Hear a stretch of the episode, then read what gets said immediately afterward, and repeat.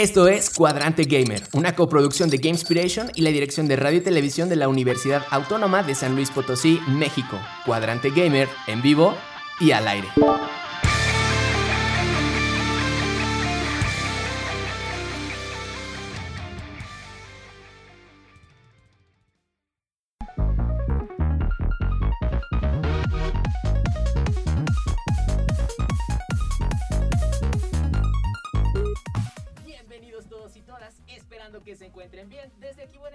Les habla Zain Ramírez, maestro en diseño y desarrollo de videojuegos. Hoy en su emisión número 14, Cuadrante Gamer, es Kinkich, Eric Saleta, Cristóbal Andrew y lanzándonos al aire en los controles, Jonathan Solís. Bienvenidos chicos. Hola, hola. Adiós. Hola. Hola, ¿qué tal? Hey, ¿qué tal? ¿Qué, ¿Qué onda? tal? Hoy en las notas de la semana estaremos hablando de Epic Games con un sistema nuevo de grupos que quiere aplicar por ahí este, en su plataforma. Estaremos... Hola, hola. Hola. Hola, hola, Hola, hola. hola. Hola, hola, hola, hola. Hola, es el profesor de Cascarodo. Buenas noches. Hola, hola, hola. Eh, eh, eh, a ver, estamos teniendo aquí algunas dificultades. ¿Me escucho, me escucho? Ahí, ¿verdad? Perfecto, perfecto. Estaremos hablando en las notas de la semana con Epic Games y un sistema de grupos que por ahí quiere aplicar en su plataforma. Eh, por ahí Blizzard, que está eh, programando algunos, eh, está anunciando un juego AAA, ¿no? Y por ahí tiene alguna lista de, jobs, de trabajos que por ahí están disponibles. Y Play, eh, eh, la plataforma EA Play y Xbox, que por fin se está haciendo realidad. Está Gamescom eh, 2021, que será un evento en línea. Y bueno, algunas cositas de Square Enix que eh, por ahí tienen campaña publicitaria. En el tema principal hablaremos de Resident Evil y su 25 aniversario. Algunos datos que traemos acerca de esta saga. Estaremos atentos en Twitch para leer todas sus aportaciones acerca de este tema y quédense con nosotros hasta el final para escuchar la pista que agregaremos a nuestra playlist esta semana. Esto es Cuadrante Gamer, bienvenidos. Kinkich, Eric, ¿qué novedades en el mundo gamer? Buenas tardes. Bueno, Buenas ir, noches, noches ya, vamos a ir des- despacio con buena letra porque Discord parece que está teniendo unos fallecitos.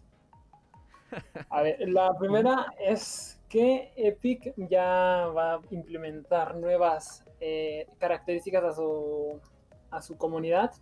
Eh, la primera es un sistema de grupos donde pues te vas a poder reunir para chatear, ya sea por voz o por texto, mm, compartir alguna configuración de control. Si tú eres como medio raro y juegas con Q para disparar en lugar del mouse, por ejemplo, puedes compartirlo.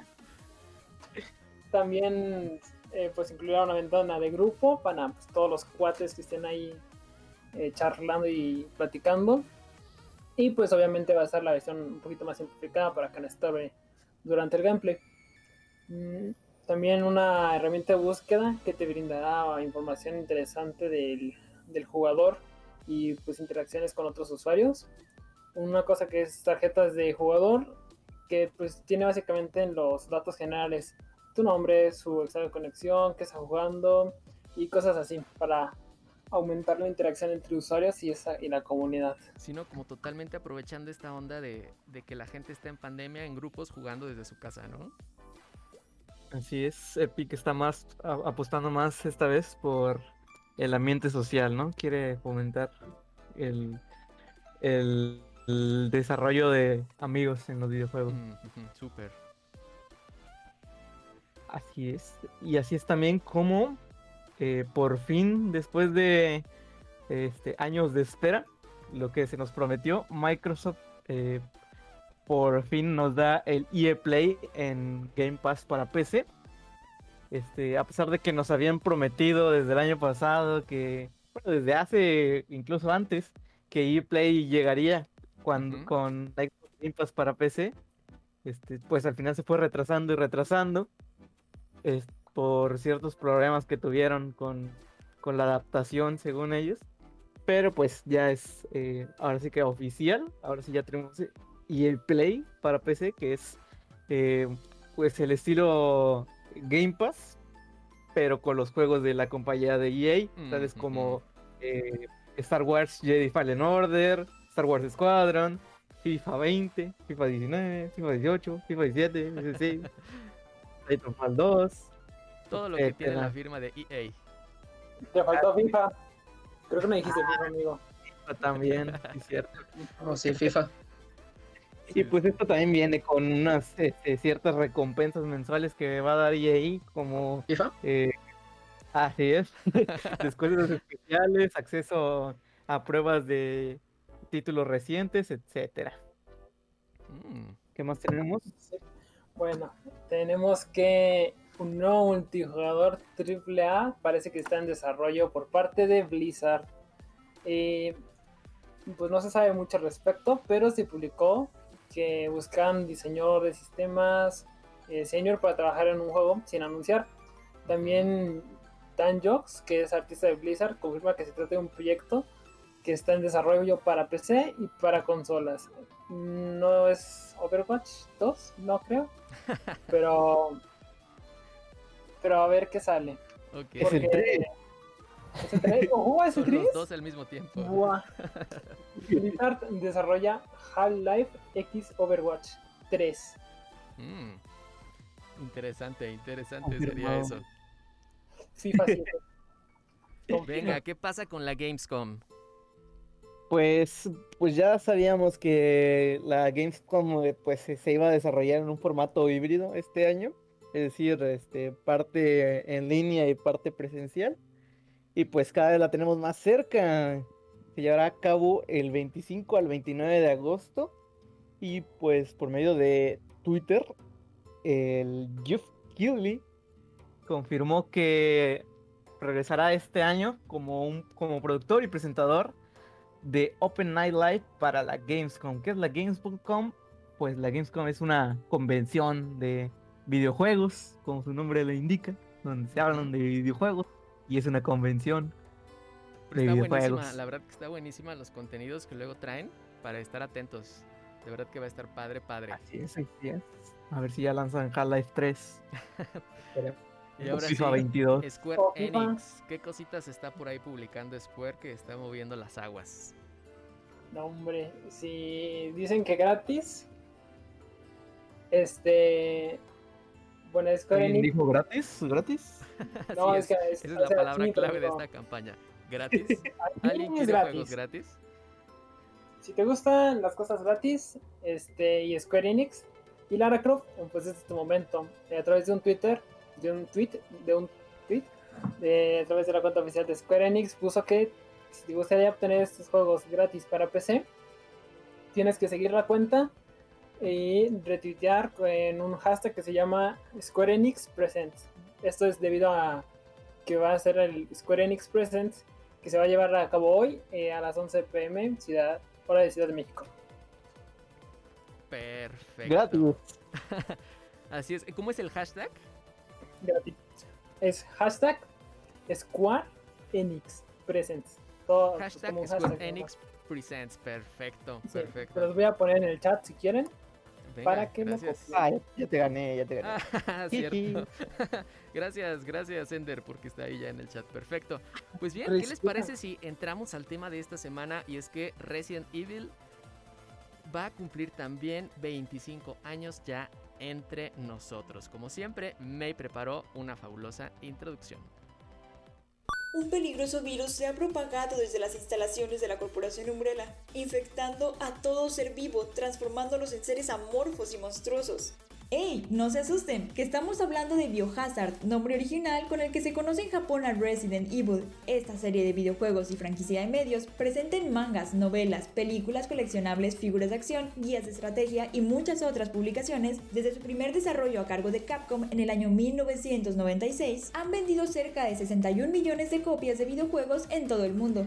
Tanto en la saga principal de videojuegos como en otros medios, la trama gira en torno mismo conflicto, la amenaza bioterrorista, siendo su concepto más conocido el virus T. Cabe mencionar que la jugabilidad de los videojuegos es diferente en cada título, por lo que cada uno tiene al menos un pequeño cambio o innovación respecto a su anterior entrega. Haciendo uso de elementos de horror, rompecabezas y mucha acción. La mayoría de los juegos de la serie principal han recibido críticas positivas, incluso algunos de ellos han sido ganadores de múltiples premios a videojuego del año.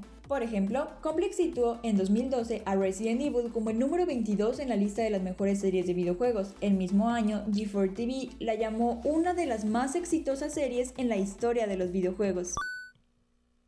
Súper, gracias May, súper gracias por esa cápsula. Muy bien, a ver, pues la historia de Resident Evil comienza así. Todo comienza en las montañas Arklay, afuera de la localidad de Raccoon City. Una oleada de extraños asesinatos empieza a ocurrir cerca de la ciudad y algunos excursionistas son encontrados muertos en puntos cercanos, parcialmente devorados. Nadie sabe quién ha sido el causante de estas atrocidades. Así es como inicias a jugar Resident Evil aquella historia original de 1996 así nos introducía mediante algunos gráficos tal vez muy poligonales, pero una historia súper, súper prometedora. Pero platícanos, Eric, ¿cuál fue el origen de esta franquicia? Sí, no, yo Residente lo escuchaba cuando era calle 13, ¿no? Sí, acá- Antes de que hicieran tantas colaboraciones. ah, no, no era eso. Ah, perdón. No, no, no. No, Resident, Ah, Resident Evil. Sí, Resident, el Resident Evil. Un poco saben que en realidad inició en 1993 con un proyecto para PlayStation, en donde pues se querían hacer un remake de un título pues anteriormente conocido como Sweet Home, que salió en 1989. Así es. Y el desarrollo fue dirigido por Shinji Mikami, quien al principio pues dijo, no, no, no lo quiero hacer porque la neta me da miedo, Sí, no me gusta tener miedo. eso es cierto. Y pues de todos modos dijo, pues va, me la rifo y al final ahí se echó a hacer el, juego de Resident Evil que pues empezó inicialmente como un juego ambientado en una mansión y que pues como, como les digo, estaba pensado para hacer un remake del anterior juego y pues terminó siendo toda esta saga. Pero cuéntanos Andrew, ¿qué más? Eh, pues bueno, como dijo esta May, este, en Japón eh, el título de Resident Evil se conoce como Biohazard. Esto se debe a que el director de comunicaciones de Capcom eh, les avisó que el nombre de Biohazard ya estaba registrado en Estados Unidos Uh, eh, por una banda y por un videojuego que ya existía en esos tiempos. Fue entonces como optaron por un concurso en el cual dieron varios nombres y pues ganó Resident Evil. Fue el que les- más les gustó a la compañía y pues a todos los trabajadores de ahí, ¿no? Y pues bueno, también tenemos que... O sea que mm, Resident no se iba a llamar Resident de este lado del mundo, sino que igual que Japón, Biohazard, pero el nombre ya estaba ocupado. Andrew. Exactamente. Eso es lo que ocurrió. Y también, pues bueno, en este juego quisieron hacer las cosas diferentes que en Sweet Home.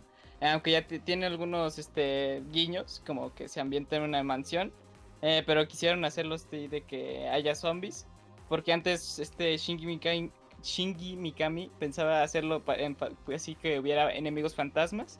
Pero Mm, dijo que esto no daba miedo. Entonces utilizó per- este zombies porque pensaba que los humanos daban más miedo que algo no- que no podías ver. Fue entonces que así fue implementada la ju- jugabilidad de Resident Evil. mm. Y que sentó con ello las bases de un género, digamos, nuevo, ¿no? Que no se vea como experimentado hasta que llegó Resident. Y ese género es el survival horror. El survival horror. Así es. Sí, Pero mi amigo King Kitch tiene más información, así que vamos con él. Híjole, no Cámaras y micrófonos contigo, Kinky. A mí me da miedo Andrew. A mí, me- a mí también, ¿eh? Por tres. Me da miedo Andrew. Sí, la verdad, sí. De hecho, estoy haciendo esto con los ojos cerrados porque no es parecido un screamer. No, a ti te da miedo Resident Evil. A mí me consta que a ti te da Ah, miedo estamos Resident Evil. hablando de Resident Evil. Sí, sí, ya acordé. Pues también, eh, pues gracias a la popularidad del Resident Evil, pues sacaron el 2, eh, que se publicó bastante y se publicitó en la Tokyo Game Show del 97, cuando todavía estaba desarrollándose ese chiquito, chiquito chavito el, el juego. Ajá. Y pues ya, mientras la primera entrega estaba así acá bien nutrida, la otra pues todavía no, estaba con un desarrollo problemático y fue desechada y se reinició mm, por decisión de un asesor y por eh, mi compa el Shinji Mikami. Así es. Se estaba haciendo el 2, Ujú. no les gustó y lo volvieron a empezar. Pues es que si no queda, pues no queda. Ujú. Y es que Uh, ya se me recuerda a cierta cuenta. película de. me recuerda a cierta película de Zack Snyder. Que de repente no le gustó a la gente y. Y luego sacaron de. Sonic, no la película. No, una, una que de la Liga de la Justicia, algo así era. Pero qué ¿Avengers? locura, ¿no? Qué locura, de verdad. que Es un, un niño patea Thanos, ¿no? ya veían el potencial de Resident en aquel entonces, ¿no? Entonces, como que sí quisieron irse a la segura. Yo no sé, bueno, las redes por supuesto que no estaban tan ahora, ¿no? El caso de Sonic, como dicen, donde la gente se manifestó y la cambiaron. Pero pues bueno, ellos supieron ver a tiempo eh, las deficiencias. Y, y, pues Resident Evil 2 también fue todo un éxito, ¿no? Sí, sí supieron ver las, las deficiencias, reiniciaron y pues después de esto, en- gracias a reinicio, se optó porque iba a haber una historia continua y un universo principal para los juegos para ir caminando hacia una gran saga. Y pues la Ah, verdad, este, yo no sé mucho de la historia, así que pues este me la va a contar Cristóbal. Ok, pues haz de cuéntame que es algo así como las teorías con- conspirativas del COVID, nada más que con zombies. Estaban unos tipos, pues así, este, en unas montañas que se llaman Arclight, fuera de la ciudad de Raccoon City, pues haciendo pues sus cosas de científicos, ¿no? Con batas y así, porque si no tienen bata, pues no son científicos. Así es, así es. Y pues ándale, que se les sale el bicho de control. Y pues haz de cuenta que pues empiezan a ver zombies y así, y mandan pues a los Stars, que son como pues un escuadrón de élite así, todos pechudos y bueno, también pechugonas, porque son chicas así muy voluptuosas para los, los gráficos de esas épocas. Y pues así es como empieza, ¿no? Empiezan a investigar este, esa, bueno, empiezan a investigar como esos asesinatos que veían. Y pues bueno, poco a poco se va desarrollando la trama con respecto a las infecciones y las mutaciones que estas producen. Así es, cada entrega de estos juegos, eh, aunque sí se sigue una línea general, juegas eh, diferentes títulos y siempre se sienten como si fueran juegos independientes. Como que solo se hacen guiños entre ellos y lo único que los une en realidad es como esta historia principal, que hay una corporación que tiene un virus que se salió de, de control.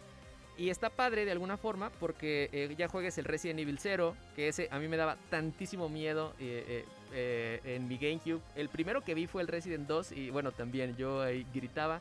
Pero está padre porque las historias son, eh, al ser como ligeramente independientes, eh, exploras entornos bien padres y bien diferentes también entre, entre ellos, ¿no? Pero ¿quiénes son los, protago- los protagonistas, Eric, que regularmente encontramos en esta saga? Aló, aló, aló, aló. Al parecer sí les está dando miedo, ¿no? Aló, aló, aló. ¿Quiénes son los es que se ¿En protagonistas? qué seguimos? Yo, yo sí tengo miedo. No te asustes, Eric, sí no te vayas. miedo. ¿Quiénes son los protagonistas?